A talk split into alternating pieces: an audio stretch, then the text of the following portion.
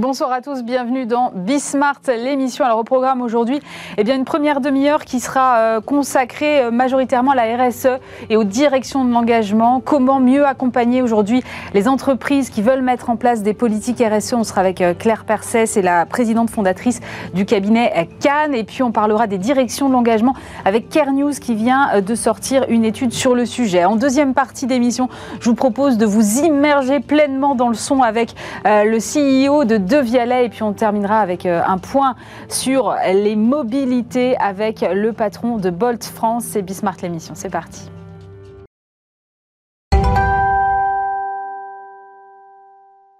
Pour commencer cette émission, je suis ravie de recevoir Claire Percé. Bonjour. Bonjour.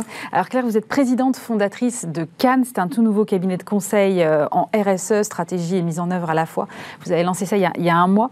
Et Claire, je me disais, c'est surprenant que vous lanciez ça parce que finalement, on se dit de prime abord que la RSE est partout et que les boîtes ont plus besoin d'accompagnement aujourd'hui sur ces sujets. Or, vous, vous me dites au contraire, non, non, non, il y a un énorme boulot. Absolument. En fait, la, RSE a fait son apparition il y a plusieurs années, donc on se dit que c'est pas nouveau, mais euh, la réalité, c'est qu'on assiste à un phénomène euh, qui est nouveau, qui est d'une grande ampleur, un phénomène très profond qui est l'avènement de l'entreprise citoyenne, de l'entreprise engagée. Et ça, euh, ça c'est très nouveau. On peut le voir alors sur des, choses assez ponctuelles, des actualités ponctuelles. On l'a vu avec la crise du Covid. Mm. Il y a des entreprises qui se sont mobilisées sur des thématiques différentes hein, en fonction de leur, de leur, cœur de métier. Ça a pu être sur l'inclusion numérique pour euh, aider les familles qui n'étaient pas euh, équipées ou connectées parce qu'elles n'en avaient pas les moyens. Mm.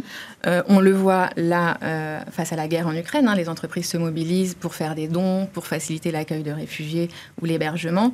Donc on voit qu'il y a vraiment, ça, ça n'existait pas il y a 20 ans, ni même il y a 10 ans, de se mobiliser comme ça face à une actualité. Et puis sur le plus long terme, on assiste à ce phénomène de l'entreprise qui s'engage, qui s'engage dans le domaine social, dans le domaine sociétal, dans le domaine environnemental. Euh, et les, alors il y a les entreprises qui le font par conviction, je mm. dire, hein, parce qu'il y a vraiment un ADN engagé, un dirigeant engagé. Et puis il y a les entreprises qui ont compris que de toute façon elles n'avaient pas le choix. Pourquoi elles n'ont pas le choix? Parce qu'aujourd'hui, il y a des enjeux colossaux. Un enjeu en termes d'image et de réputation, tout d'abord. Euh, un enjeu en termes business. Alors business parce qu'aujourd'hui, pour remporter des marchés B2B, mm. par exemple, quand il y a des appels d'offres, toutes les entreprises doivent répondre à euh, des questionnaires vraiment très, euh, très étendus sur leur politique RSE. Euh, business toujours par, rapport aux clients euh, particuliers, pour le coup, parce qu'on sait qu'aujourd'hui, les clients, euh, ils ont envie d'acheter des marques engagées, des marques avec des valeurs, des marques qui ont une image positive. Donc ça, c'est important aussi. C'est un enjeu extrêmement important en termes de recrutement des jeunes générations, des jeunes talents. Aujourd'hui, une entreprise qui veut attirer des jeunes talents, on sait que si elle, a pas, elle ne défend pas des valeurs, si elle ne défend pas des causes, si elle n'a pas une politique en faveur de ses collaborateurs euh, développés elle n'arrivera pas à recruter euh, des jeunes talents. Et puis enfin, c'est un enjeu aussi vis-à-vis des actionnaires. Hein. Aujourd'hui, les actionnaires sont très exigeants concernant la politique RSE de l'entreprise. donc c'est pour ça que c'est nouveau parce que cet engagement global, euh, il n'existait pas il y a encore, euh, je dirais, 5-6 ans. Et ça s'est accéléré avec la crise du Covid. Il y a une, une véritable accélération de l'engagement des entreprises. Mais justement, vous le dites très bien, finalement, les grands groupes font, beaucoup de choses et communiquent en tout cas beaucoup. Euh, est-ce qu'il y a quand même des manques à l'intérieur de ces grands groupes en matière de, de politique RSE aujourd'hui? Parce qu'on a l'impression, à vous entendre, qu'en fait, effectivement, ils répondent à pas mal d'enjeux déjà. Oui, ils répondent, euh, ils répondent à beaucoup d'enjeux. Alors après, ça dépend. En fait, c'est vraiment du cas par cas la RSE dans les mm. entreprises aujourd'hui. C'est quelque chose d'assez nouveau. Hein. On a de plus en plus de, directrices et de directeurs de la RSE dans les groupes, mais tous les groupes n'en ont pas. Euh, on a des directeurs de l'engagement qui sont de plus en plus en train d'entrer au COMEX. Hein. donc ça, on voit aussi l'importance que le sujet euh, est en train de prendre au sein des entreprises. Ça, mm. c'est vraiment un signal très fort quand le, directeur ou la directrice de la RSE entre au COMEX.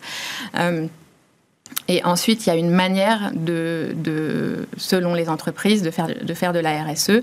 Effectivement, il y a différentes briques euh, que nous, on propose, hein, du coup, chez Cannes, euh, sur la mise en œuvre de la RSE. Il y a la problématique de comment j'engage mes salariés dans la politique mm. RSE. Ça, c'est une brique fondamentale.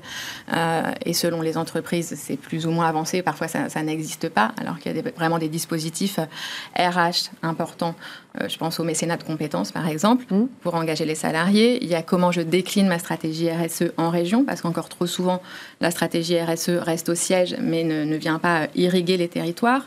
Donc ça, c'est une brique importante aussi. Il y a comment euh, comment j'articule ma politique RSE avec la sphère institutionnelle, donc la sphère politique au niveau national euh, comme euh, au, niveau local, hein, avec les, élus locaux.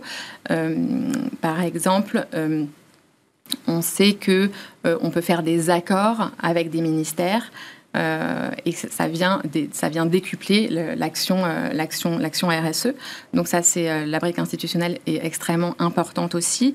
on a la brique partenariat parce qu'aujourd'hui, si on veut avoir une vraie politique RSE forte, il faut nouer des partenariats autour de causes. Donc ça peut être des partenariats avec des associations ou des partenariats avec des entreprises du secteur de l'économie sociale et solidaire.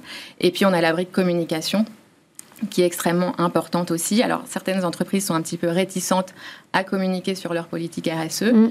Euh, elles pensent que c'est pas forcément quelque chose de positif et qu'on profite en gros d'actions sociales. Moi, c'est pas du tout mon point de vue. C'est-à-dire que je, reste persuadée que la communication autour de la RSE est quelque chose de, très positif, positif pour les salariés parce que ça leur donne un, sentiment de fierté. Euh, c'est positif euh, également parce que ça donne l'exemple et donc ça crée une émulation entre les entreprises. Hein. quand on voit qu'une entreprise euh, du même secteur lance une action, et eh bien souvent euh, les entreprises du secteur suivent derrière. Donc il y a une, concurrence et puis ça donne de la visibilité aussi à, des, à des causes et ça c'est fondamental. Donc toutes ces briques pour moi sont constitutives de, de, la, d'une vraie politique RSE, mais c'est vrai que selon les entreprises, il y a une brique, il y a deux briques, mais c'est rarement comme ça à 360. Et c'est vrai que, vous le dites très bien, il y, a, une brique, il y a deux briques, parfois trois, et parfois il y a plusieurs causes, et on a du mal à voir la cohérence. Exactement. Euh, comment est-ce qu'on structure une bonne politique RSE pour que finalement peu importe le nombre des actions, tout cela reste cohérent Alors absolument, c'est une vraie question. Et euh, là, on le voit, nous, chez Cannes, dans nos premiers clients. En fait, on a deux cas de figure. On a euh, l'APME qui n'a pas de politique RSE et mm. qui veut mettre une politique RSE en place. Donc là, on part de zéro et euh, on définit euh, une, une, cause avec le dirigeant. Hein. Le plus souvent, il faut vraiment que ce soit quand même porté par le dirigeant pour que ça ait un impact.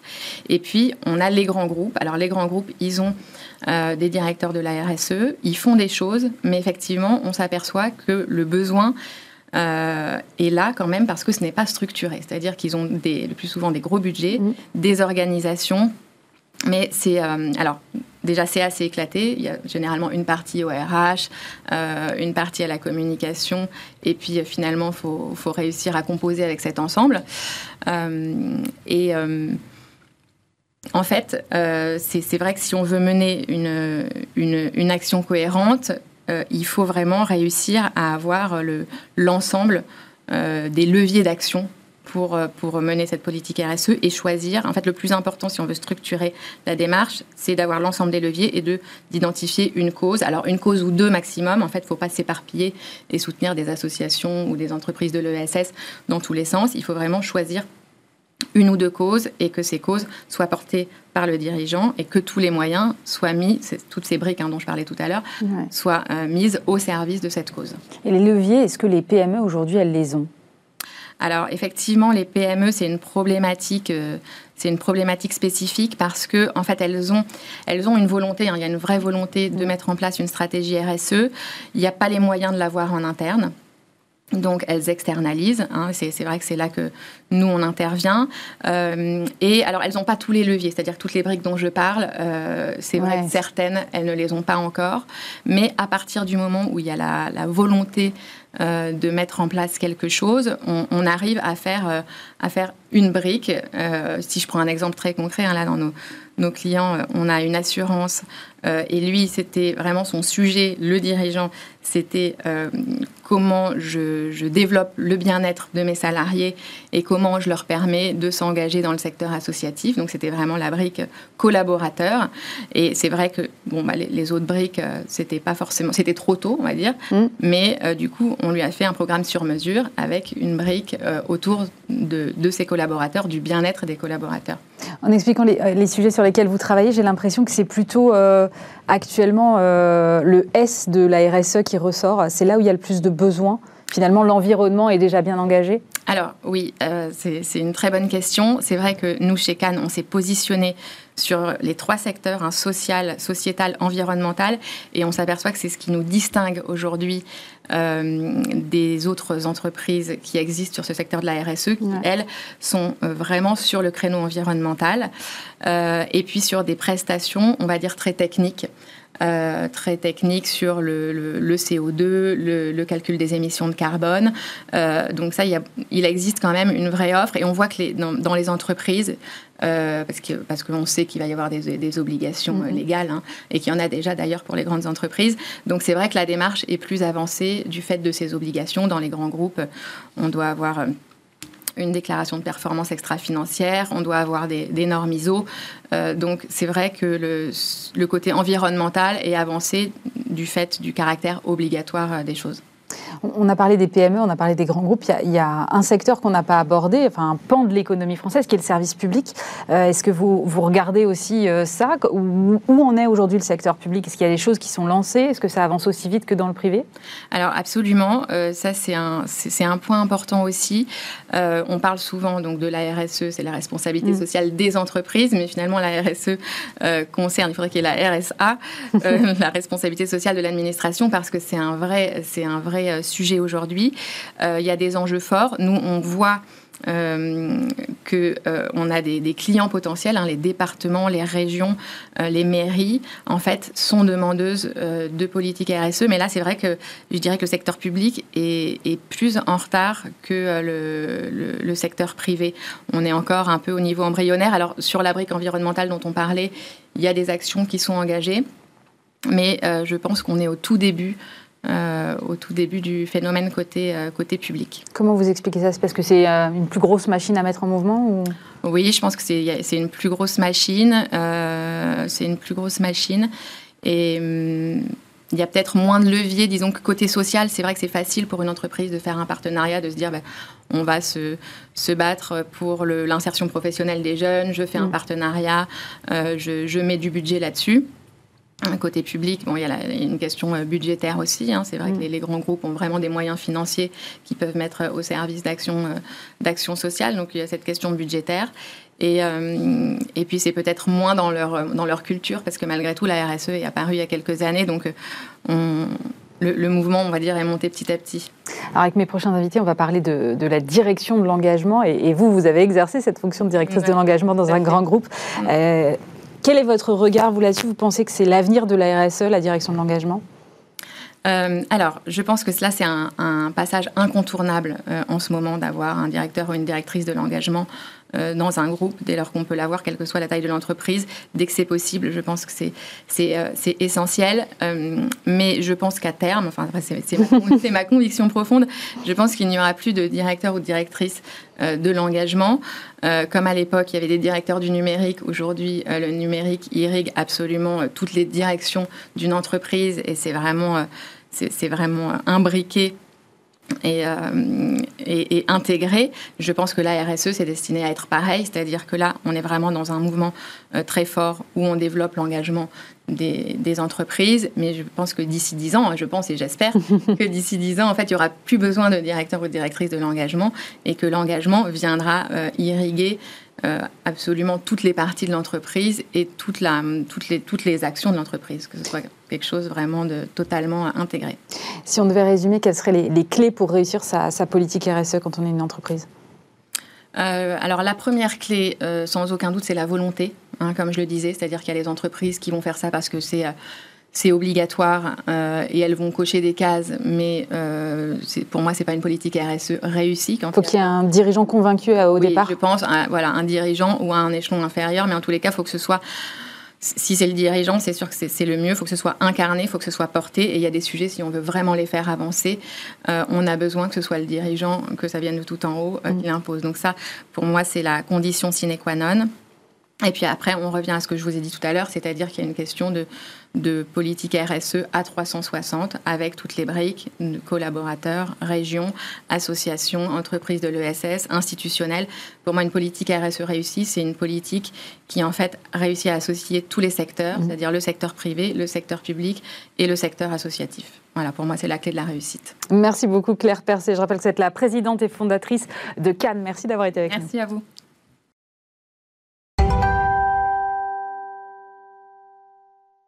On poursuit cette émission justement en parlant des, directions de l'engagement avec euh, Guillaume Bro, bonjour.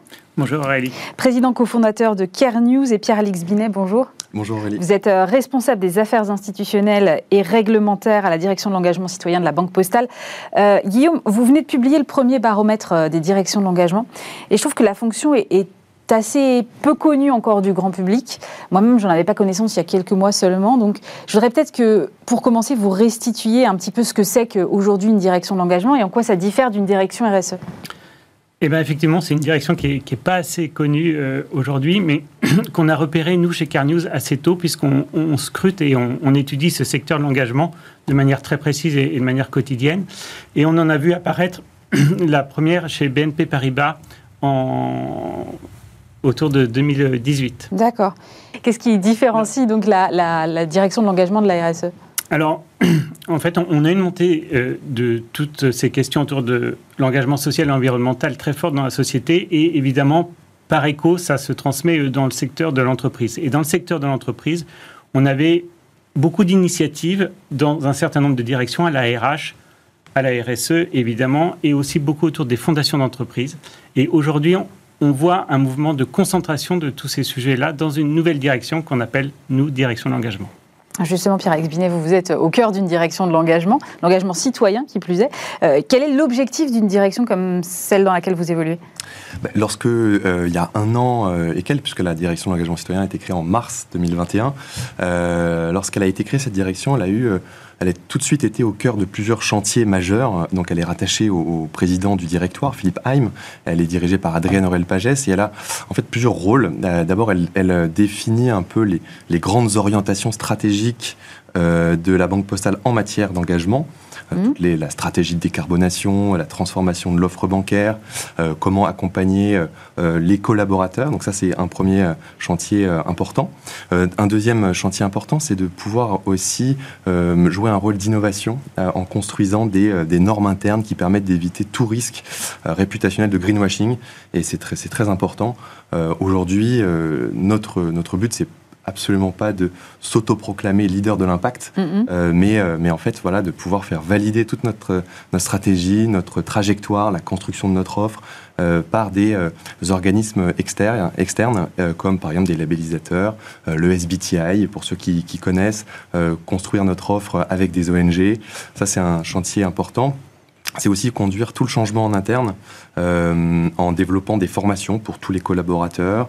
Euh, c'est accompagner les commerciaux en développant des, euh, offres à impact. C'est aussi animer des réseaux d'experts en interne dans tout le, groupe, les filiales.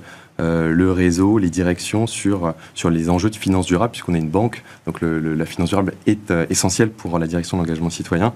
Et puis peut-être, et c'est un, point quand même assez important, euh, c'est tout le, le, le, fait de, comment dire, de représenter la banque postale en externe et d'ouvrir la, en fait, la, de construire notre offre, euh, notre stratégie avec des parties prenantes. Euh, et, euh, c'est bâtir des relations de confiance avec les ONG, par exemple, ou, par exemple participer à, des groupes de place et puis rentrer en, en, lien avec l'ensemble des parties prenantes de la place de Paris sur, nos enjeux. J'ai l'impression que, ça anime en fait un véritable écosystème, une direction d'engagement. C'est le cas tout à fait. Ça anime un, écosystème dans l'étude qu'on vient de mener avec KPMG euh, sur euh, des grandes entreprises, hein, puisqu'il y a presque la moitié du CAC 40. Euh, on a repéré que ces directions s'intéressaient à trois dimensions dans l'entreprise. Tout ce mmh. qui était le lien avec la société, qui était souvent hébergé avant dans des fondations d'entreprise. Tout ce qui était très lié au métier, qui est la direction RSE. Et une nouvelle dimension aujourd'hui qui correspond à tout ce qui est la mobilisation des collaborateurs euh, voilà, on sait bien qu'aujourd'hui, une des problématiques dans les entreprises, c'est les talents. Mm. Les talents, il faut les faire venir, il faut les garder surtout. Euh, et l'engagement, le sens qu'on peut donner à l'entreprise est un levier hyper important pour les, pour les motiver. Mais est-ce que ça euh, supplante les fondations et la direction de la RSE Est-ce que ça veut dire qu'une fois qu'on a une direction de l'engagement, euh, hop, on n'a plus besoin de fondation et hop, on n'a plus besoin de direction RSE Alors tous les outils restent, ça c'est certain, mais par contre ils sont coordonnés dans une direction qui les rassemble et qui leur donne un sens et une stratégie. J'ai l'impression que le périmètre est quand même euh, assez large, Pierre-Alex Binet, non? Bah, C'est vrai, et c'est ce qui est bien dans l'étude, justement, c'est que, ce, qui, ce, que vous, ce que vous montrez bien, euh, c'est que cette, les enjeux de d'engagement citoyen sont plus euh, cantonnés à euh, une, une, équipe, à une seule équipe de l'entité, de, de l'organisation, du groupe. Mais là, au contraire, l'objectif, c'est d'infuser dans tous les métiers, dans toute l'activité de l'organisation. Et c'est exactement le cas à la Banque Postale, puisque euh, aujourd'hui, nous, on, donc on est 19 euh, mm. dans cette direction. Mais, ah oui, quand même. donc c'est quand même. c'est significatif, oui. Donc la Banque Postale met les moyens sur l'enjeu de l'engagement, qui qu'on appelle nous engagement citoyen, pour être en, en adéquation avec notre ADN citoyen et notre ADN postal. Mais le, ce que je voulais dire, c'est que euh, l'engagement citoyen, ça infuse l'ensemble des directions et des métiers, et donc on a des, référents dans, dans l'ensemble des, des, directions de la banque, et on anime aujourd'hui un réseau d'à peu près 70-80 ambassadeurs RSE sur, sur tout le groupe. Donc l'idée, c'est vraiment d'être au cœur du business, au cœur de l'activité, et c'est bien d'ailleurs ce qui a été euh, retranscrit dans, dans l'étude. Justement, dans l'étude, il y a un profil un peu type des directions de l'engagement et des directeurs, directrices de l'engagement. Est-ce que vous pouvez nous le partager? Tout à fait. Donc, sur euh, l'étude, on, a montré que même si c'est une direction qui est jeune, les directeurs et directrices de l'engagement ont 25 ans d'expérience, donc sont des profils plutôt expérimentés. Ce qui est très intéressant également, c'est que leur trajectoire professionnelle euh, vient d'univers assez différents. On en a autant qui viennent de la communication que de directeurs et directrices qui viennent du métier, donc vraiment de, de l'interne de l'entreprise. Et puis, euh, les dernières parties viennent soit de la RSE, D'accord soit du mécénat. Ok. Voilà. Donc c'est assez euh, quand même, euh, même si les directions sont récentes, c'est pas pour autant que c'est des profils qui sont euh, dans l'entreprise depuis peu, quoi. C'est ça que vous êtes en train de Tout à fait. Et, 70% de la création en fait de ces directions de l'engagement sont liées à un nouveau plan stratégique de l'entreprise, donc qui est confié souvent à quelqu'un d'expérimenté on a aussi 30%, 30 de ces personnes qui ont une place directe au, COMEX dans l'entreprise. Ah oui, c'était la question que, j'allais vous poser. Et chez vous, vous êtes rattaché au COMEX aussi ou pas? On est rattaché au président du directoire et euh, la directrice de l'engagement citoyen est au COMEX. Vous avez euh, noté dans le baromètre une accélération euh, du développement de ces, de ces directions d'engagement. Est-ce que selon vous, c'est une tendance qui va se poursuivre?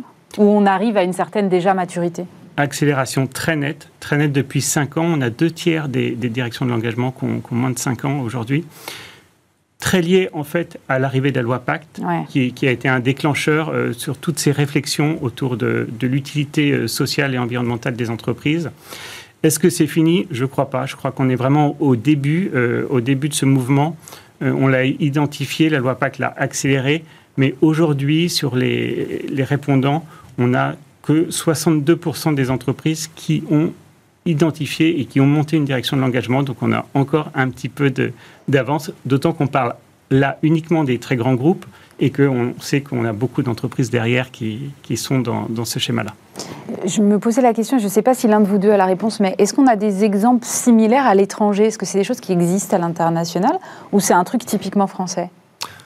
Peut-être que sur le sujet de la finance durable, déjà, on a toute une réglementation qui, euh, arrive et qui, euh, en fait, euh, est pilotée par, par l'Union européenne. Mm. et donc, sur l'ensemble de l'Union européenne, on a déjà des obligations réglementaires. Les, les, acteurs économiques, les acteurs financiers doivent s'équiper pour mettre en œuvre cette réglementation. Et ça, ça suppose de passer par quelque chose de similaire à une direction d'engagement, selon vous? Oui, parce qu'il faut de l'expertise. il ne s'agit plus de, de n'avoir que qu'un biais de, l'engagement, c'est-à-dire soit que l'aspect RH, soit que l'aspect communication. Mais là, c'est bien de l'expertise qu'il faut amener à l'intérieur des acteurs financiers. Euh, et, en Europe, on le voit, l'Union européenne est quand même assez euh, très, active en matière de finances durables. Mm. Donc, euh, donc on, voit fleurir énormément de directions de l'engagement ou équivalent, hein, ça dépend de la dénomination. D'ailleurs, le mot direction de l'engagement viendrait un peu de, du monde anglo-saxon, hein, le mot engagement. Euh, euh, et donc on, voit aussi beaucoup de direction de l'engagement dans, aux États-Unis, au Royaume-Uni, euh, pour accélérer la transformation des, des, acteurs économiques et financiers. Et vous pensez que les sujets inhérents à l'engagement des entreprises seront clés demain? Absolument. Ce qu'on nous dit, c'est que toutes les entreprises qui réfléchissent à leur plan stratégique intègrent maintenant de manière quasi obligatoire et, c'est pour elles une survie, une question de survie. Le, ce qui est très compliqué, c'est un peu de savoir jusqu'où ça va aller parce que pour beaucoup d'entreprises, la, réelle difficulté, en fait, c'est de transformer leur métier. Euh, leur business model leur business model, ça demande beaucoup d'investissement et on n'a pas encore la martingale pour voir dans l'équation financière de l'entreprise euh, comment tout ça va, va sortir mais euh, c'est quelque chose qui est totalement clé. Et, vu l'ampleur du mouvement, je ne suis pas prêt de, s'arrêter. Selon vous, les, choix euh, d'engagement, ça peut amener à des renoncements ou à des choix stratégiques différents? Tout à fait. Le, on, le voit, hein, la, transition environnementale, ce n'est pas un, chemin facile. Et euh, en termes de business, ça, lorsqu'on parle de, de, sobriété ou ou euh, d'horizon euh, net zéro, on voit qu'on a affaire à des, à des renoncements en termes d'activité. Mm. C'est pour ça que à la, la direction de l'engagement citoyen s'occupe justement de, euh, de définir des politiques sectorielles, c'est-à-dire de définir, d'encadrer un petit peu la façon dont on va investir dans l'économie, mais aussi comment on va désinvestir. ça nécessite de, de, de savoir où, est-ce que justement on, on veut aller et, et où est-ce qu'on ne veut pas aller. Mm-hmm. Mais l'enjeu majeur, c'est quand même d'accompagner l'économie, d'accompagner le tissu économique. C'est-à-dire que si on, désinvestit, si on renonce à toute l'économie carbonée, on sait que l'économie est, majoritairement carbonée, si mm. on s'y retire, euh, voilà, on, laisse d'autres investir à notre place, et finalement, euh, on n'a pas atteint l'objectif de la neutralité carbone. L'objectif, c'est d'accompagner les acteurs économiques qui changent leur modèle. Euh, et, donc, c'est pour ça qu'on met en place des plans de transition pour, pour justement avoir une, une trajectoire euh, définie euh, de façon coordonnée, avec des étapes transparentes, et tout ça, euh, si possible, validé par, par la science. mon invité précédent, Claire Perset, me disait, en fait, je pense que dans, dans 10 ans, il n'y aura plus nécessairement de direction de l'engagement, parce que l'engagement aura infusé partout, un peu comme on a eu des directions du numérique. Est-ce que c'est un avis que vous partagez tous les deux, Guillaume? En tout cas, c'est souhaitable. c'est souhaitable. Est-ce que ça sera dans 10 ans ou dans plus longtemps? Je ne saurais pas le, le dire. je crois encore une fois qu'on est vraiment au début de, ce mouvement, que la volonté est, très claire. Euh, après, sur le terrain, comme on vient de le dire, c'est très complexe de temps en temps et ça demande un peu de temps. Euh, Pierre-Alix, pardon, vous, votre avis sur le sujet? Euh, Peut-être un mot sur l'entreprise à mission, parce que c'est intéressant de le dire à ce moment-là. C'est-à-dire que nous, donc l'engagement est, est, au cœur hein, de, de, l'entreprise mm. pour, et pour faire de cet engagement euh, un levier véritable de transformation et de performance. Mm on, a dû, euh, grâce au dispositif de la loi Pacte dont on parlait tout à l'heure, on a intégré dans nos statuts trois objectifs euh, sociétaux euh, et, environnementaux, une raison d'être, mm. et on a mis en place un comité de mission avec des personnalités qui... donc ça y est, vous êtes entreprise à mission On est entreprise à mission depuis février 2022, donc depuis février cette année. Et, le, pourquoi je parle de l'entreprise à mission C'est parce qu'en en fait, on a changé l'ensemble de la gouvernance. C'est-à-dire que c'est l'ensemble, donc la direction de l'engagement pilote la mise en œuvre mm de l'entreprise à mission, mais c'est l'ensemble des métiers euh, qui font vivre la feuille de route de l'entreprise à mission. Donc à terme, effectivement, une, entreprise à mission euh, mature euh, pourrait voir sa direction d'engagement disparaître, mais pour cela, il y a pour, pour, y arriver, beaucoup de travail encore à faire. Merci beaucoup à tous les deux pour votre témoignage. Pierre-Alix Binet, responsable des affaires institutionnelles et réglementaires de la Banque Postale, et Guillaume Bro, président cofondateur de Kernius.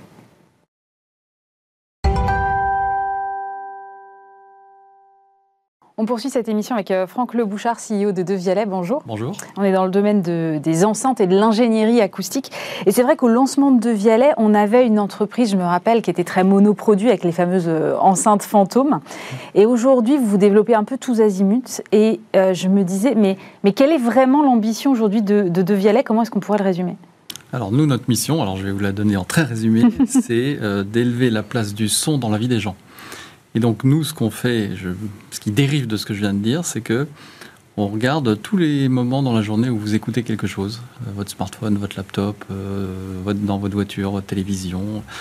Et dans chacun de ces moments, nous, ce qu'on essaie d'apporter avec nos technologies, c'est un son euh, le plus pur possible.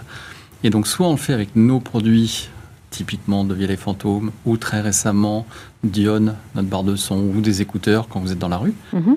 Ou alors parce qu'on fera jamais de voiture. Euh, on amène nos technologies de son dans la voiture, tout récemment dans les avions, euh, et puis dans toutes les dans les télévisions, euh, dans les ordinateurs. Et donc, encore une fois, tous ces moments de vie où vous écoutez du son, bah, nous, on veut, euh, voilà, on veut améliorer d'une certaine manière votre vie avec un son très très pur. Justement, le son et la voix, et vous le décrivez très bien euh, finalement en disant tous les usages qu'on peut avoir du son. Euh, on a l'impression que ça prend de plus en plus de place aujourd'hui dans nos vies. Vous constatez, vous, ça? Bah, Nous, il suffit, enfin, si vous prenez 5 secondes pardon, pour réfléchir, entre le moment où vous vous levez mm. et le moment où vous vous couchez, vous avez des dizaines d'occasions d'écouter quelque chose. Alors c'est encore plus vrai aujourd'hui avec le télétravail euh, et, les visioconférences où vous avez le son soit de vos écouteurs, soit de l'ordinateur. Euh, et en fait, dans une journée, vous avez euh, tous ces moments où si vous écoutez du son de qualité moyenne, on va dire, c'est fatigant, euh, ça fatigue votre cerveau, les études le prouvent. Euh, et nous, on est là pour, euh, pas seulement pour la musique, mais pour, encore une fois, la télévision, la radio, les podcasts, tous ces moments où nous, on peut apporter quelque chose. Mais comment ça se passe? Parce que vous, vous êtes finalement l'écouteur, mais si la source, elle produit un son qui est moyen? Alors ça, c'est la grande révolution du moment, attends, depuis un an. Euh, toutes les plateformes de streaming musical sont en train de basculer sur la qualité haute résolution. Et donc là, euh, la source dont vous parlez sur les plateformes de streaming, elle est ce qu'on appelle lossless, donc sans, euh, sans perte, donc qualité hi Donc la source en musique est devenue qualité hi Et donc ça n'a d'intérêt évidemment que si vous écoutez votre musique en qualité IFI sur les ensembles de Vialet, évidemment. Évidemment. Et alors, le, défi d'apporter ce son très pur, c'est quand on est dans un environnement euh, particulier, type effectivement habitacle de voiture. Vous mentionnez Renault, et moi j'aimerais comprendre comment vous fonctionnez, parce que j'imagine que les contraintes ne sont pas du tout les mêmes quand on est dans un habitacle de voiture. Aujourd'hui, elles ne sont pas toutes euh, électriques, donc on a le bruit du moteur. J'imagine que ça joue sur la conception du produit. Alors là, on vient d'aller, on vient de, pour répondre à votre question, on vient de faire un truc extrême c'est qu'on vient de travailler, euh, on, a, on, a, on a annoncé ça il y a deux semaines, avec Safran. Euh, oui, j'ai vu ça. Fauteuil business class avec du son de Vialet intégré dans les fauteuils. Et c'est la même logique que dans une voiture? C'est la logique extrême. C'est l'environnement sonore le plus compliqué que nous connaissions, c'est l'environnement des avions. C'est-à-dire que c'est un environnement qui dépend de l'avion. Mm. Euh, Airbus, Boeing, c'est pas les mêmes bruits. Ça dépend de la phase dans laquelle vous êtes, décollage, phase de vol, atterrissage, c'est pas le même son, c'est ah pas, bah, c'est pas les mêmes fréquences. Euh, et donc là, on était dans l'environnement le plus complexe et euh, Safran nous a dit, bah voilà, on voudrait supprimer les casques sur les vols long courriers parce que parce que porter un casque pendant des heures, c'est pas très agréable. Qu'est-ce qu'on peut faire et qu'est-ce qu'on peut mettre dans les appuis-têtes comme son et comme comme haut-parleur et comme technologie pour se substituer au casque? Et donc on vient d'avoir, c'est un peu un rêve d'ingénieur. c'est le brief qui, qui, a fait rêver tous les ingénieurs de Devialet et on a passé trois ans à faire ça. Et donc on a annoncé ça il y a deux semaines à Hambourg avec, une, euh, avec euh, un accueil euh, extraordinaire.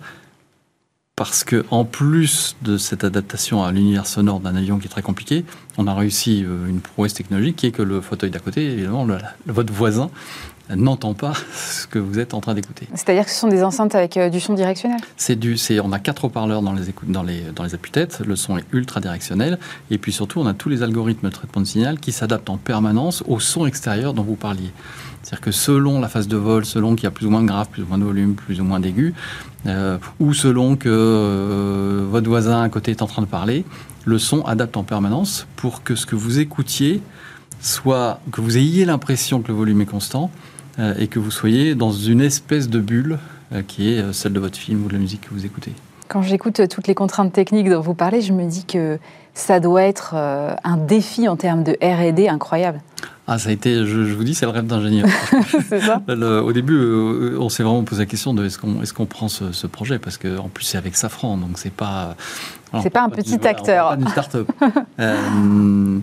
Et au fond, euh, oui, les ingénieurs chez De Vialet, ils adorent ça. C'est-à-dire que les ingénieurs chez De Vialet, ils rentrent chez De Vialet pour faire des choses incroyables. Ils ne rentrent pas pour faire euh, euh, les enceintes que, que, peut faire tout le monde. Donc, euh, ouais, c'était un peu un rêve. Et ça nous a pris trois ans quand même. Ah oui, quand même. quand est-ce qu'on pourrait avoir arrivé cette techno, du coup, dans les avions ça y est, elle est robuste, elle est prouvée et elle est vendue. Donc il y a un premier, une première compagnie aérienne qui va avoir ses fauteuils euh, début janvier, début janvier de l'année prochaine. On ne peut pas savoir laquelle. Ah. Il faudra demander à Safran. D'accord. Euh, on se rend bien compte que vous êtes dans le, dans le cœur de l'ingénierie acoustique. Euh, de quoi sont constituées vos équipes aujourd'hui? C'est majoritairement, vous parlez beaucoup des ingénieurs, c'est majoritairement des ingénieurs? Oui, un tiers des effectifs de Vialet, c'est des ingénieurs. Euh, c'est le cœur de De Vialet. C'est-à-dire que si on veut pouvoir continuer à euh, offrir du son ultra pur, ultra précis, Mm. ultra dynamique, comme ce qu'on fait aujourd'hui, euh, dans beaucoup d'environnements de plus en plus complexes, pour ça, il faut, il faut des technologies, il faut les protéger, il faut des brevets. et il faut des ingénieurs, il faut beaucoup d'ingénieurs. Donc c'est notre plus gros, c'est la plus grosse partie de nos effectifs, et c'est notre plus grosse source d'investissement de très très loin. Le reste, c'est quoi de- Le reste, c'est pas mal de marketing et de vente, Ouais. parce qu'on est vendu dans 70 pays aujourd'hui. Donc on n'est pas encore euh, global comme un groupe gigantesque, mais enfin 70 pays, ça commence à compter. Mm. On fait 40% de notre chiffre d'affaires en Asie. Donc on a pas mal d'équipes en Asie, euh, aux États-Unis aussi, euh, dans toute l'Europe évidemment. Donc on a des commerciaux et des équipes marketing euh, un peu partout. Donc c'est la deuxième grande équipe au sens large. Et la fabrication, ça se fait où? Alors on a nos usines en France, Mhm. on a une usine en Seine-et-Marne, pas très loin de Vol-Vicomte, et puis une autre euh, à Mondeville, près de Caen. Donc l'essentiel, 80% de ce que nous vendons est fabriqué dans ces usines. Et vous arrivez à trouver à la fois euh, les compétences et les composants? Mais les compétences, en fait, on a une chance immense, c'est qu'en France, euh, on, a des, on a beaucoup d'écoles d'ingénieurs de très très grande qualité. Et donc, évidemment, on est comme tout le monde dans la guerre des talents. Évidemment, c'est difficile de Mm. recruter. Mais nous, quand on cherche des ingénieurs, on a, euh, nous, on adore recruter des jeunes sortis d'école. Euh, et il y en a, euh, voilà, comme on a beaucoup d'écoles d'ingénieurs, on est en France très privilégié pour ça. Et sur les composants électroniques, c'est la guerre. C'est ça, en fait. C'est la guerre depuis un an et demi, mais, euh, mais là où on s'en sort beaucoup mieux que les autres, parce qu'on n'a jamais été en rupture sur nos produits, là où on s'en sort beaucoup mieux que les autres, c'est que comme nous, on dessine tout, genre on conçoit tout, on choisit chaque composant électronique, et il y en a 1400 dans un produit fantôme. hein, 1400 euh, composants. composants Ah oui. différents. Euh, comme on fait ça nous-mêmes, quand il y a une rupture, et ça arrive tous les deux jours, hein, de stock sur un composant électronique, soit on arrive à le trouver ailleurs, soit on arrive à le remplacer. Et pour le remplacer, souvent il faut redessiner la carte, il faut adapter les logiciels, et ça on a, on a la compétence en interne. Donc on a passé depuis un an et demi. euh, Mais vous ne pouvez pas euh, à- objectivement redessiner euh, la carte tous les deux jours. Ah, c'est pas intégralement la carte, mais là on a sorti une barre de son euh, télévisier, télé, télé, il y a deux mois, qui s'appelle Dion. Mm. Avant même la sortie de Dion, on avait reconçu la carte trois fois, qui est normalement quelque chose. Mais quel fait travail ans. Et voilà, on l'a fait trois fois à cause de la crise des composants. Donc, quand je vous dis que c'est galère, c'est galère. Mais, mais après, on n'est pas les seuls. La, la chance qu'on a, c'est que comme on a ce savoir-faire et on a ces ingénieurs et on a ces laboratoires, on est capable de le faire. Et donc, on est capable d'éviter euh, les ruptures de stock. Et on n'a euh, jamais, jusque-là, je touche du bois, euh, on n'a jamais été en rupture. Et, et c'est aussi plus facile quand on est sur des petits volumes, parce qu'à la barre de prix où vous êtes, euh, C'est beaucoup plus facile. C'est-à-dire que quand, euh, quand on a un problème avec un fournisseur de composants électroniques, on lui dit euh, il nous faut 20 000 composants. 20 000 composants, généralement, c'est euh, 10 minutes de fabrication pour, pour un grand fabricant asiatique ou, ou américain. Donc évidemment, d'être petit, et petit dans les quantités, comparé aux géants, par exemple, du smartphone, ça, ça aide. Après, on n'a pas la contrepartie de ça, c'est qu'on n'a pas le poids et le levier pour dire, euh, enfin pour menacer ou euh, hmm. voilà. Donc on n'a pas ce poids-là. Vous parlez des géants asiatiques, vous êtes euh, justement associé à Huawei il n'y a pas longtemps pour des écouteurs. Ouais. Euh, pourquoi ce partenariat? C'est assez. On voit Huawei, on se dit plutôt produit, euh, on va dire, allez, euh, plutôt entrée de gamme, milieu de gamme, Alors, et pas du- De Vialet à l'extrême opposé. Donc où est la cohérence? Euh, alors, la cohérence, c'est la technologie. Alors d'abord, je voudrais corriger un point. Huawei, c'est pas du tout entrée de gamme. Genre, Huawei, c'est c'est- c'est des, c'est des très très bons produits. Et Huawei a toute une série de produits qui sont haut de gamme et et très haut de gamme pour la Chine. La cohérence, c'est que Huawei est une société d'ingénieurs. La moitié des effectifs de Huawei, c'est des ingénieurs. Et nous, on est une société d'ingénieurs. Donc on, on a cette valeur commune qui est euh, la recherche de, euh, de la meilleure technologie ou de la meilleure rupture technologique. C'est ça qui nous a rapprochés euh, le premier jour, il y a maintenant 4 ans. Et la cohérence, c'est que nous, il y a plein de produits qu'on fera pas, où il y a plein. je- on a lancé des. Huawei a lancé une télé, Mm. une, une- une gamme de télévisions. Nous, on n'a pas du tout pour projet de faire des télévisions. Euh, or, le son des télévisions, il est vraiment mauvais. C'est-à-dire que la contrepartie vrai, hein. belle télé super fine, c'est qu'il n'y a pas de place pour les haut-parleurs. Donc, le son des télés qu'on achète aujourd'hui, il est mauvais. Euh, et donc, Par exemple, Huawei. D'où la barre de son que vous avez lancée. Ouais. Ou Huawei qui vient nous voir en disant, bah voilà, nous on lance une télé qui est très haut de gamme, mais on voudrait quand même avoir un son meilleur que tout le monde mm. euh, et meilleur que les concurrents. Nous, on fera pas de télé. Et donc, bah, nous, on amène nos technologies et c'est ça le sens du partenariat avec Huawei. Il y a un terrain sur lequel je ne vous ai pas vu, c'est les enceintes connectées. Vous pourriez vous associer avec un Google ou un Amazon pour aller euh, sur des enceintes connectées Parce que là aussi, c'est du son. On y pense très fort. Ah, c'est intéressant. on a, alors, on a mis, genre, quand même, on a déjà fait plusieurs pas. Hein. Euh, en France, il y a trois ans, on a lancé avec euh, Free, la Freebox Delta de Vialet, vrai. qui avait Alexa. Et avec Huawei, le premier produit qu'on a sorti avec Huawei il y a trois ans, c'était une enceinte dite intelligente ou connectée. Vous pourriez l'avoir en propre. Euh, mais on pourrait, euh, on pourrait y penser très très fort. D'accord. Euh, vous avez aussi fait un truc que j'ai trouvé assez dingue, c'est que vous avez enregistré le décollage d'Ariane. Mais je me suis dit, alors c'est un super coup de com, ok, mais je me dis que dans la tête de De Vialet, il y a forcément autre chose derrière. À quoi ça vous sert de faire ça, ça Alors ça, ça, a été, ça a été magique. Alors c'est pas du tout, au départ, c'est pas un coup de com. Après, ça peut y ressembler, mais au départ, euh, Ariane Group, donc c'est des ingénieurs. Mm. Toujours pareil, nous on adore parler entre ingénieurs. Euh, et euh, Ariane Group nous avait approché en disant voilà, nous on a des problématiques de son qui sont extrêmes. Le son produit par une fusée au décollage, c'est 170 décibels, ce qui est, ce qui est le, plus, le son le plus fort produit par l'homme. Mm. La nature fait encore plus fort avec les volcans. Euh, et donc Ariane Group avait ses problématiques de son, et nous, on est constamment à la recherche de matériaux très innovants, notamment pour la membrane des haut-parleurs. Je ne rentre pas dans les détails, mais ils ont des technologies qui nous intéressent. Et donc on a commencé à se parler, et puis un jour, euh, dans une réunion, les gens d'Ariane nous disent, vous savez, euh, quand on est à Kourou et qu'on regarde, qu'on assiste au décollage, en fait, ce qu'on voit, c'est moyennement intéressant parce qu'on est à 5 km et donc on voit une flamme au loin. Mais en revanche, quand 15 secondes après la flamme du décollage, on a la vague sonore qui arrive, c'est quelque chose d'incroyable. Et, nous, on a dit, bah, vous savez quoi, on adorerait que vous nous invitiez à Kourou. Euh, ils, nous ont invités à Kourou. Et effectivement, pour avoir vécu cette expérience, c'est quelque chose de phénoménal. Et donc, on a enregistré, on s'est dit, on, voudrait partager ça, euh, parce que tout le monde n'a pas la chance d'aller à Kourou, c'est quand même compliqué. Mm. Euh, et donc, on a enregistré avec des moyens professionnels, évidemment, le décollage d'une fusée Ariane 5. Et il se trouve que euh, nos enceintes fantômes descendent très très bas dans les graves. Et, le son du décollage, c'est dans les basses fréquences que ça se joue. Et donc on a euh, imaginé un cube immersif avec huit enceintes fantômes euh, qui, a, qui a été notamment dévoilé au grand public à la Samaritaine en début d'année, puis tout récemment à la Vivatech. Mm. et donc on partage cette expérience, ça dure trois minutes, hein, cette expérience de son du décollage d'une fusée euh, qui est vraiment le vrai son enregistré à Kourou, et c'est quelque chose de... Ouais, c'est magique. Mais vous en retirez des enseignements techniques, j'imagine, derrière. Ah bah après, il y, a toujours ces discussions avec Ariane euh, qui sont euh, entre ingénieurs sur les matériaux et les problématiques de son. Ça, c'est ça vous intéresse quand même d'aller jouer sur le terrain de l'expérience et de, voilà, de faire vivre des choses à, ceux qui utilisent les enceintes aujourd'hui? Nous, on fait que ça. C'est-à-dire que nous, la technologie, je peux vous en parler des heures, mais on s'en fiche en fait.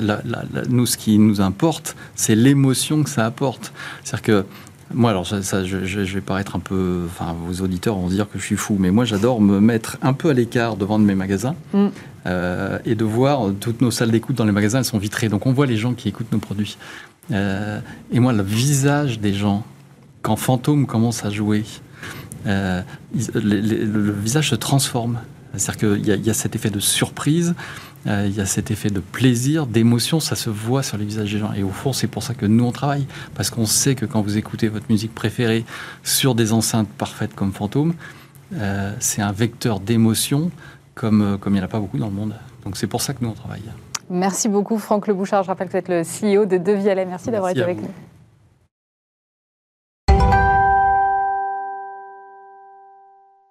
On poursuit avec euh, Julien Mouilléquet. Bonjour. Bonjour. Vous êtes euh, directeur général de Bolt France. Vous êtes euh, en fait au cœur des problématiques de mobilité aujourd'hui. Alors, pour ceux qui ne connaîtraient pas Bolt, c'est d'abord une entreprise estonienne qui proposait à l'origine un service de VTC qui s'est beaucoup diversifié depuis. Donc, on a la location de voitures, les vélos, les trottinettes électriques et dans certains pays, la livraison de nourriture et de courses. Pour commencer, déjà, qu'est-ce que c'est Bolt en France aujourd'hui? Alors, euh, voilà. Et pour compléter aussi ce que vous avez dit, on est présent dans 45 pays, 46 avec le lancement la semaine dernière de la Norvège. D'accord. Euh, plus de 400 villes. En Europe, tout? En, en Europe et en Afrique principalement. Ah oui. On a aussi une activité aujourd'hui au Paraguay et, dans- et en Asie, mais principalement une présence très forte en Afrique et en Europe, où on est leader. euh, par exemple, en- sur l'Union européenne, on est présent dans 24 des 27 pays États membres. D'accord. Euh, c'est 100 millions d'utilisateurs. Euh, et qu'est-ce que ça traduit en France? On a une présence dans 28 villes, euh, notamment où en sortie finalement de, de confinement et de mesures sanitaires, on a lancé une ville à un rythme à peu près de toutes les, une ville toutes les deux, deux semaines environ.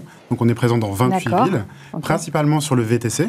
Et on opère aussi sur la micromobilité à Bordeaux. Et bien sûr, on va se positionner sur l'appel d'offres de Paris qui devrait sortir prochainement. D'accord. Euh, qu'est-ce qui, euh, qu'est-ce qui motive une telle diversification? C'est-à-dire, je le disais au début, on était vraiment sur euh, voilà, les VTC et simplement les VTC. Aujourd'hui, le panel est beaucoup plus large. Qu'est- Qu'est-ce qui motive ça? C'est le report modal. Euh, on- en fait, en parlant aussi avec nos utilisateurs, Mm. on s'est rendu compte que euh, le VTC ne répondait pas non plus à l'intégralité euh, des comportements des utilisateurs ou des besoins des utilisateurs en termes de mobilité. D'accord. On est donc, on s'est donc positionné aussi en premier par les trottinettes, où Paris était par exemple le marché test, on l'a lancé Mm. en 2018. Parce qu'on, et ce qu'on s'est rendu compte finalement avec euh, cette micromobilité par exemple, c'est que tous les trajets entre 1 et 6 km, il y a un report très important finalement de ces courses via- vers pardon, les trottinettes et les vélos.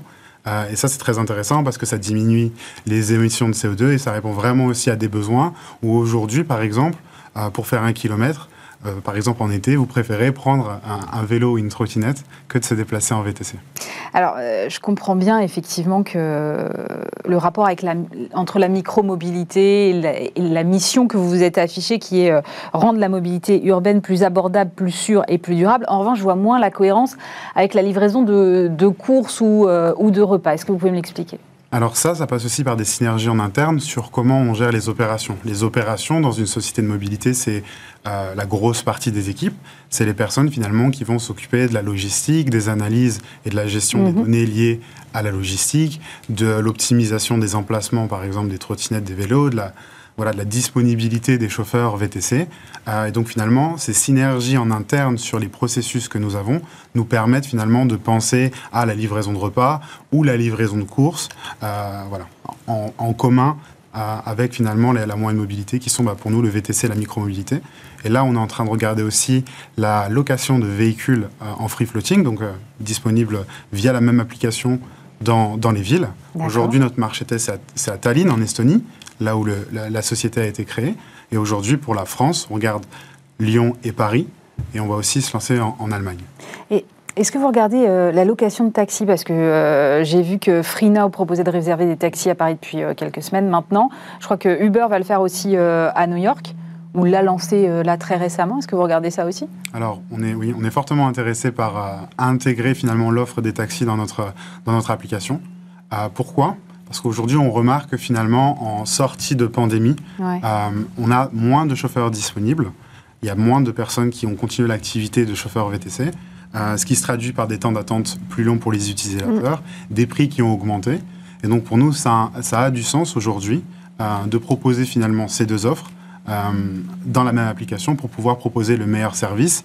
Parce qu'à un moment donné, voilà, euh, tous les utilisateurs n'ont pas, les mêmes besoins en termes de temps d'attente pour obtenir une course, en termes de confort, euh, par rapport à la qualité du véhicule, ou en termes d'expérience. Si par exemple vous voulez euh, aller plus vite à l'aéroport parce que vous êtes en retard, dans ce cas-là, prendre un taxi c'est aussi plus intéressant parce qu'ils peuvent prendre les voies de bus et en plus de ça, ils ont des espaces dédiés aux aéroports et aux gares qui peuvent satisfaire finalement un besoin particulier à un moment donné. Donc vous vous considérez vraiment comme une application de mobility as a service, c'est ça? Exactement. On voit aujourd'hui notre euh, comment on opère comme une super app. Mm. Euh, c'est finalement proposé via une seule application différents moyens de mobilité, à savoir par exemple sur des, projets, des, des trajets courts, pardon, euh, la, la trottinette et le vélo. Trajet plus ou moins long, par exemple, se déplacer dans Paris, on a la- le, le VTC et le taxi bien prochainement, potentiellement. Et ensuite, on va proposer aussi Bolt Drive, qui est la location de véhicules. Si par exemple, ce week-end, vous voulez aller en Normandie, vous avez la disponibilité via l'application de réserver un véhicule euh, disponible dans Paris euh, 24 heures sur 24, 7 jours sur 7. Et qui sera euh, un, un véhicule propriété de Bolt. Exactement. Vous allez travailler avec euh, quel constructeur? On travaille avec plusieurs constructeurs. Euh, je peux, je peux pas commenter sur euh, voilà, avec qui potentiellement nous, nous, allons collaborer.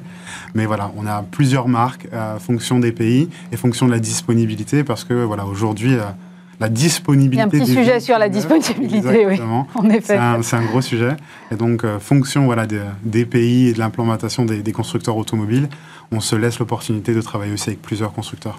Vous avez euh, commencé en disant que vous aviez eu une forte accélération, euh, effectivement, de votre déploiement post-Covid. Je crois que rien que cette année, vous avez lancé 11 nouvelles villes Exactement. déployées. Pourquoi cette accélération? Parce qu'on voyait un, un, sens à finalement proposer nos services sur l'intégralité du, du territoire français. Aujourd'hui, le niveau de maturité des marchés n'est pas, pas, la même fonction des villes. Mm. Paris étant la plus grosse ville d'activité, suivie de Lyon et de Nice, Marseille. Mais on voyait l'intérêt finalement aussi de commencer finalement à, à intégrer l'intégralité du, du, territoire français pour proposer vraiment des services à toutes les personnes qui souhaitent se déplacer même au sein des villes, parce qu'on se voit vraiment comme une alternative finalement au transport en commun. Euh, dans beaucoup de villes françaises, beaucoup de grosses agglomérations françaises, les transports en commun ne sont pas forcément disponibles la nuit là où le VTC l'est. Euh, il y a aussi un intérêt aujourd'hui à se positionner euh, sur la micromobilité sur toutes les villes où on opère en VTC, puisque finalement, notre métier historique, aujourd'hui, quand on opère une plateforme mm. VTC, on n'a pas besoin de, licence ou il n'y a pas d'appel d'offres. On peut finalement aller dans toutes les villes, euh, ce qu'on fait toujours, bien sûr, en discutant en préalable avec les mairies, avec les administrations régionales de mobilité, justement pour les prévenir, voilà, leur expliquer notre ambition et travailler conjointement.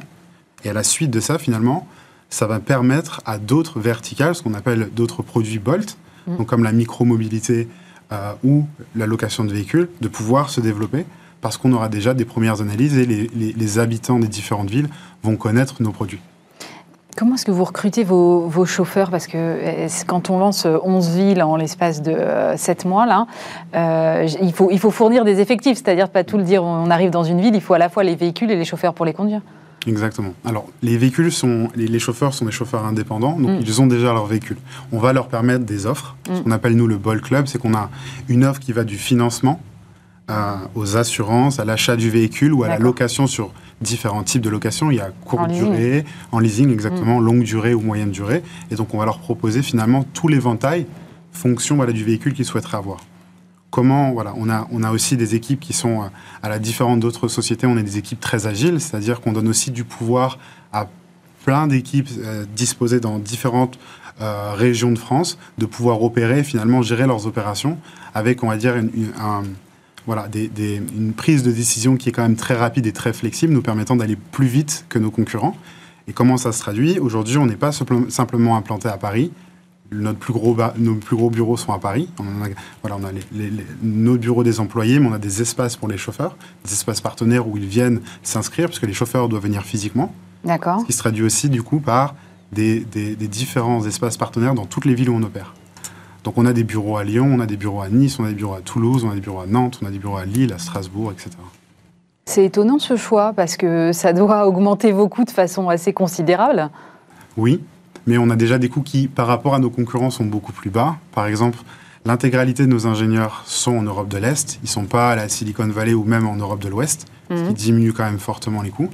Et derrière, dans la manière dont on opère, euh, on, sait être agile avec, euh, voilà, on est très exigeant sur les recrutements, mais on prend des personnes qui vont pouvoir avoir des responsabilités et être très autonomes dans leur, dans leur travail, ce qui va finalement leur permettre finalement de pouvoir aussi agir et avoir un impact concret sur tout ce qu'ils font ce qui nous permet vraiment d'avoir des, des, résultats très bons et, très efficients. Ils sont en exclusivité avec vous, vos chauffeurs, ou ils peuvent euh, travailler en même temps pour d'autres concurrents? Ils peuvent travailler pour d'autres concurrents. C'est important pour vous, ça, de leur laisser la liberté ou pas? Oui, je pense que voilà, c'est des, auto-entrepreneurs, donc ils ont une flexibilité, c'est leur droit. Aujourd'hui, ils ont la possibilité d'accepter ou de refuser l'intégralité des courses. Mhm. Et moi, je, je, suis je suis persuadé que c'est une très bonne chose et que ça leur permet finalement de choisir leurs horaires d'accepter les courses qu'ils souhaitent, c'est-à-dire ce qu'ils trouvent rentable ou non au moment qu'ils le souhaitent. Et donc ça, c'est vraiment un pouvoir qu'on voilà, qu'on essaie de redonner au pouvoir via plein, plusieurs initiatives où on va, par exemple, bah, euh, leur proposer, euh, pour gagner plus et donc pour travailler avec nous, d'apposer un, sticker Bolt sur leur véhicule. Peut-être que vous en avez déjà vu vous-même dans les villes, oui, de Paris. J'en ai déjà vu. Euh, et donc on va diminuer leur commission. Euh, voilà, la commission à Paris, elle a 19%. On va leur rendre 9% de cette commission pour apposer voilà, l'image de marque. Bolt sur leur véhicule et donc avoir un revenu finalement supplémentaire à leur activité avec une commission qui est, qui est imbattable puisqu'elle sera à 10%. Et comment on maximise aussi leur activité sur notre plateforme C'est ce qu'on appelle, nous, la, valeur, la proposition de valeur. C'est de s'assurer d'avoir un bon niveau de demande. Donc, comment, comment on maximise cela On maximise cela via euh, des promotions qu'on donne à, à nos utilisateurs. On a investi euh, des, des montants très importants justement parce qu'aujourd'hui, la France est l'une des priorités, l'un des marchés prioritaires de Bolt euh, monde. Et donc, ça passe par des investissements dans des codes promotionnels, ça va passer par des commissions moindres. Mm. Aujourd'hui, voilà, notre concurrent principal a une commission à 25% à Paris, même sur toute la France, nous à 19% à Paris. Et dans les autres villes françaises, notre commission elle est à 10% D'accord. Justement le temps de développer ces marchés parce que voilà, toutes les villes n'ont pas, comme je disais tout à l'heure, le même niveau de maturité. Et là, par maturité, j'entends bah, les habitudes des personnes à utiliser des services de VTC pour sortir le week-end ou d'aller à un rendez-vous professionnel. Et donc, on va finalement aussi avoir des réductions pour les utilisateurs qui, vont, qui sont très attractives, allant jusqu'à moins 70%, et des commissions qui sont très basses pour les chauffeurs, justement pour avoir plus en plus de chauffeurs et plus en plus d'utilisateurs. Ça- Oui, parce que ça nécessite de faire de gros volumes, ça. cette Exactement. stratégie. Euh, tout le monde ne parle que du prix de l'essence. Euh, en ce moment, vous avez répercuté, vous, la hausse sur vos tarifs? Oui, on a augmenté le prix des tarifs et on a aussi augmenté euh, les codes promotionnels sur, les, sur, voilà, sur le territoire français. Pourquoi? Pour ne pas impacter l'utilisateur final, tout en prenant en compte les, les problématiques qui sont réelles des, des chauffeurs VTC, puisque pour eux, c'est un impact, euh, ça impacte directement leur rentabilité. Et donc pour ça, on a à deux reprises augmenté notre tarification, justement pour ne pas impacter et garantir, impacter leurs revenus et garantir la meilleure tarification en France. Euh, et s'assurer que finalement, sur ce qu'on appelle la proposition de valeur, on est vraiment la meilleure application pour les chauffeurs, et tout en restant la, la- la- D'accord. voilà, la plateforme la, la- la- la plus abordable pour les utilisateurs via des codes promotionnels. Vous êtes une boîte tech, euh, vous l'expliquez euh, très bien. En ce moment, il y a un petit coup de froid quand même sur, euh, sur la tech avec des valos qui sont revus à la baisse, euh, des valeurs qui chutent en bourse et des levées de fonds qui se font à des niveaux moins significatifs qu'avant. Comment est-ce que vous, vous regardez ça? Alors, sur les derniers un an et demi, on a levé un- 1,2 milliard d'euros. Donc d'abord, c'était en août 2021, 600 millions. Mhm. Puis en janvier 2022, c'est c'est à 628 millions. Donc aujourd'hui, là, on va dire en termes de liquidité, euh, ce n'est pas le, le problème, le problème majeur de Bolt à l'heure d'aujourd'hui. Mm. Mais c'est vrai qu'il y a quand même des marchés qui, euh, qui sont beaucoup plus euh, voilà, difficiles ou challengeants pour les, pour les boîtes tech européennes, mais surtout américaines et américaines. Et nous, comment, comment finalement on, on opère sur cela? On se pense avoir un, un réel élément de différenciation stratégique par rapport à nos concurrents, c'est qu'on a toujours opéré finalement avec une, voilà, une proposition de valeur qui, nous permet, qui, qui, est, euh, qui propose des prix moins chers pour les utilisateurs et une commission moindre. Ce qui veut dire que notre marge par course est moindre. Et comment Bolt s'en est toujours sorti et s'est même développé de façon fulgurante, parce que la croissance de Bolt, c'était il y a un peu plus de deux ans et demi, on avait une valorisation à 2 milliards. Euh, Aujourd'hui, c'est 7,4 milliards. Et ça, ça passe par une très bonne gestion de nos coûts euh, opérationnels. Et donc aujourd'hui, on, pou- on- on- voilà, on, on perd moins d'argent que nos concurrents directs, ce qui fait qu'on reste toujours très attractif et qu'on est assez, voilà, on, reste très confiant sur notre capacité à, à opérer dans les années à venir et de continuer à se développer. Justement, vous l'avez dit, vos concurrents perdent de l'argent. Vous aussi, Uber, je crois, il n'y a jamais eu un exercice rentable, euh, peut-être un trimestre ou deux à l'occasion, mais, mais, mais pas plus. Euh, Est-ce que vous pensez un jour que l'activité dans laquelle vous êtes aujourd'hui sera rentable? Parce qu'elle peut l'être. Euh, on a Et vous me dites, mais j'ai des marges comme ça, donc comment vous allez atteindre la rentabilité? C'est des, c'est- c'est- c'est- bah, par exemple, quand on prend la France, si vous prenez par exemple aussi euh, l'Angleterre, c'est des très très gros marchés. Mm. Ce qui veut dire que même en prenant, bah, par exemple, 19% d'une course avec un pourcentage en moins enlevé de, de vos coûts opérationnels, ça peut être une activité très très rentable. Le fait qu'on ait aussi d'autres produits qui sont aussi rentables, la micromobilité aujourd'hui, c'est rentable. C'est rentable parce qu'on a voilà, retravaillé les produits pour avoir des longues durées de vie de la trottinette, longue durée de vie du vélo. Mhm. Et donc, on, voilà, on est rentable sur toutes les, on, est, on est rentable sur ces verticales-là, ces. Et la réalité, c'est que comparé à nos concurrents, c'est nos propres produits. Donc, la différence, c'est où finalement les- la, la dernière ligne de revenus, elle vient toujours à Bolt. Et on sait être rentable. On est déjà rentable dans beaucoup de pays dans lesquels on opère. Et on sait aussi se mettre à un certain niveau de rentabilité dans des marchés comme la France. L'entrée en bourse, c'est prévu ou pas? Alors, l'entrée en bourse, je ne peux pas la commenter, mais en tout cas, c'est quelque chose qui, voilà, quand on lève des certaines sommes d'argent, à un certain moment, il y a toujours l'entrée en bourse qui arrive. Aujourd'hui, c'est c'est quelque chose qui pourrait voir le jour dans les années à venir, mais aujourd'hui, il n'y a pas d'informations à communiquer sur ça. Merci beaucoup, Julien Mouillet, que je rappelle que vous êtes directeur général de Bolt France. Euh, merci à vous tous de nous avoir suivis. C'est la fin de cette émission. Alors, euh, Bismart va prendre ses quartiers d'été, euh, donc pas de podcast à attendre dans les prochaines semaines, mais rassurez-vous, Stéphane et moi, on vous propose les meilleurs moments de cette saison à compter de lundi prochain. Vous aurez le plaisir de découvrir ou redécouvrir certaines de nos interviews. Et puis, euh, évidemment, en attendant, vous pouvez toujours euh, regarder de nouveau euh, les émissions sur le replay de bismart.fr. Nous, on se donne bien évidemment rendez-vous à la rentrée. Ce sera compté du 25 août. Passez un très bel été sur Bismart.